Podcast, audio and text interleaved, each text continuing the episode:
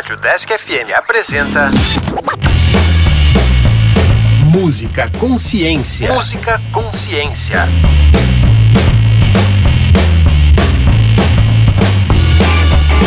Olá, eu sou o André. Eu sou a Luana. E este é o Música Consciência, um programa que tem como objetivo apresentar um pouco da história e abordar a ciência por trás dos instrumentos musicais. Caso você tenha sugestões de instrumentos musicais ou de músicas para ouvir, envie um e-mail para o deskconsciência@gmail.com. E o instrumento de hoje é o sino.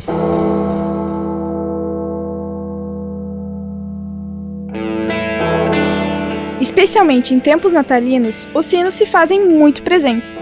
Sua origem, porém, é bem distante e data de 4.600 anos atrás na China.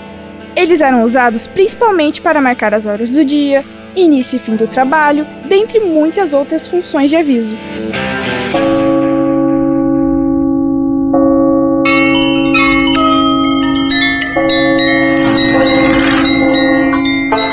Tanto que a palavra sino deriva do latim signo, que significa sinal.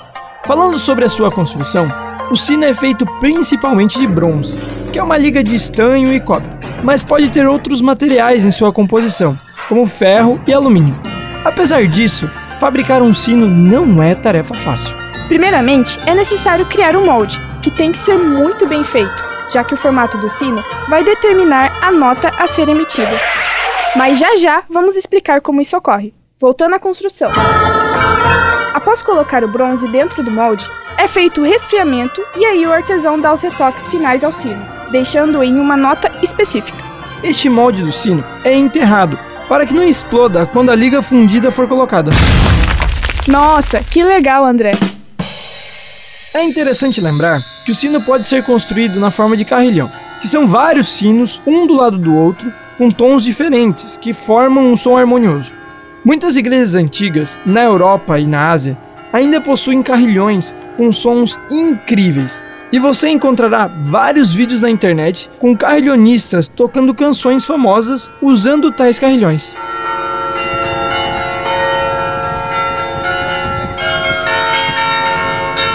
Isso me faz lembrar que o sino tem um papel muito importante na história. Na Igreja Católica Medieval, por exemplo, o sino tinha grande destaque. Mesmo em pequenas igrejas, haveria um sino que servia para avisar principalmente os horários das missas. Nessas cidades menores, o sino da igreja não só avisava o horário das missas, mas também as horas do dia, alertas de incêndio, falecimentos, casamentos e várias outras coisas. Inclusive, até hoje, algumas igrejas luteranas e católicas mantêm a tradição de tocar o sino em horas específicas. Essa importância dos sinos não se restringe apenas às igrejas. Entre os anos de 1600 e 1800, era comum dar sinos gigantes de presente entre a nobreza russa. Tanto que, em 1733, a imperatriz Ana mandou fazer o maior sino já visto. O sino levou dois anos para ser feito. Começou a ser construído por Ivan Motorin, que liderava uma equipe de 200 homens, porém, ele faleceu durante o projeto. O sino foi terminado por seu filho Mikhail. No fim, o sino de bronze ficou com uma altura de mais de 6 metros e um diâmetro de mais de 6 metros e meio. Tudo isso com incríveis 222 toneladas. Você ouviu bem? São 222 toneladas. É muito peso. É peso ou massa, Luana? Popularmente falamos peso, mas o correto é massa. No caso desse sino gigante, o grande problema foi que ao tentarem levantar esse gigante de bronze, ele acabou caindo e um pedaço se soltou. O sino foi batizado de Tsar Colocolo, ou em português, Sino Tsar. No fim das contas, o maior sino do mundo nunca foi finalizado e muito menos tocado. Hoje em dia, o maior sino do mundo, e que ainda é tocado, está aqui no Brasil. Fica no alto de uma torre de 100 metros, na Basílica do Divino Pai Eterno, em Goiás. O sino tem uma importância científica também. Ivan Pavlov utilizou sinos para estudar o condicionamento de cães. De forma resumida, Pavlov via que cães salivavam antes de comer. Cada vez que ele ia entregar alguma comida ao cão, tocava um sino. Depois de repetir isso inúmeras vezes, o cão salivava apenas com o toque do sino. Aqui no Brasil, os sinos estão ligados diretamente à nossa história. Como, por exemplo, o sino da antiga Catedral da Sé, em São Paulo, que foi tocado no dia 7 de setembro de 1822, para avisar o povo da proclamação da independência. Este sino é considerado por muitos o mais importante do país e tem até nome. É chamado de Bronze Velho, ou como também é conhecido, Sino da Independência. A conversa tá até boa, muita história e importância do sino, mas que tal falar da ciência? Verdade, Luana. Sabia que existe uma área do conhecimento específica para estudar os sinos? É a campanologia, que estuda a origem, a história e a fundição dos sinos, além de ser a arte de tocar músicas em sinos, campainhas ou copos. Ela nos explica que ao bater no sino com um badalo interno ou externo, o choque produz uma vibração no sino, que se propaga por todo o corpo do instrumento. Dependendo de sua geometria, a vibração se propaga de uma forma. Com isso, geram-se notas bem definidas, que são propagadas pelo ar em contato com o sino, como já falamos nos programas anteriores. Além de tudo que já foi falado, um carrilhão ou uma orquestra de sinos pode compor músicas completas, graças ao fato de terem notas bem definidas. Quanto maior o sino, mais difícil é afiná-lo. Mas aí fica a dúvida: já pensou se o Tizar Colocol ficasse pronto? Afiná-lo não seria nada fácil, não é mesmo? Falando em afinação, vamos ouvir um pouco de música com sinos. O carrilhão que citamos é também um instrumento de percussão e soa mais ou menos assim.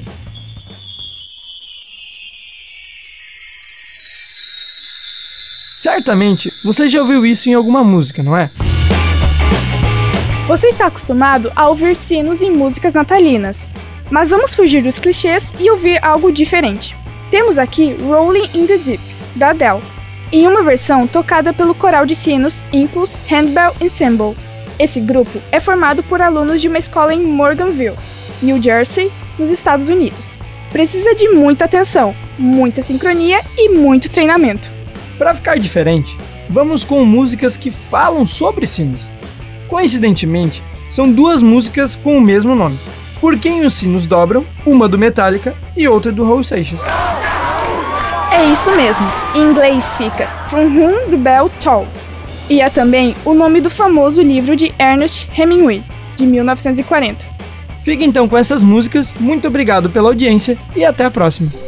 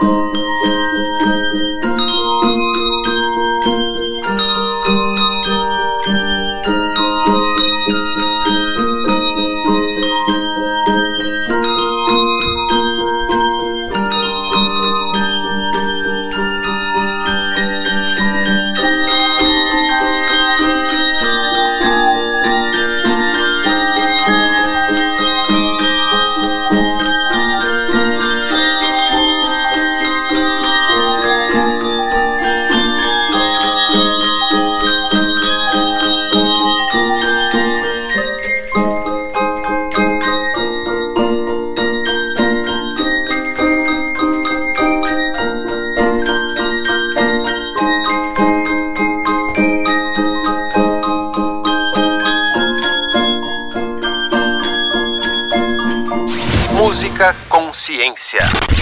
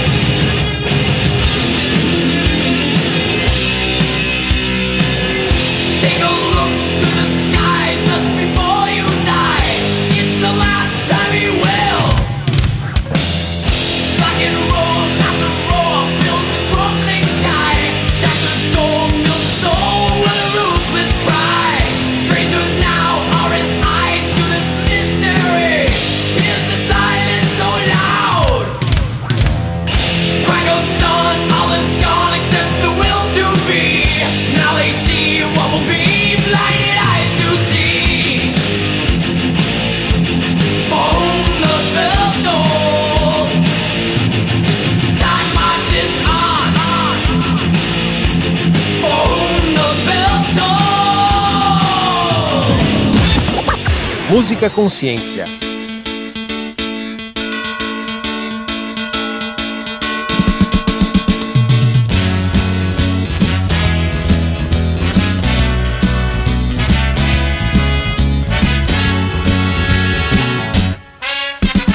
Nunca se vence uma guerra lutando sozinho. Cê sabe que a gente precisa entrar em contato com toda essa força contida que vive guardada. O eco de suas palavras não repercutem em nada. É sempre mais fácil achar que a culpa é do outro. Evita o aperto de mão de um possível aliado. É, convence as paredes do quarto e dorme tranquilo. Sabendo no fundo do peito que não era nada daquilo. Coragem, coragem, se o que você quer, é aquilo que pensa e faz. Coragem, coragem, eu sei que você pode mais. Coragem, coragem, se o que você quer, é aquilo que pensa e faz. Coragem, coragem, que eu sei que você pode mais.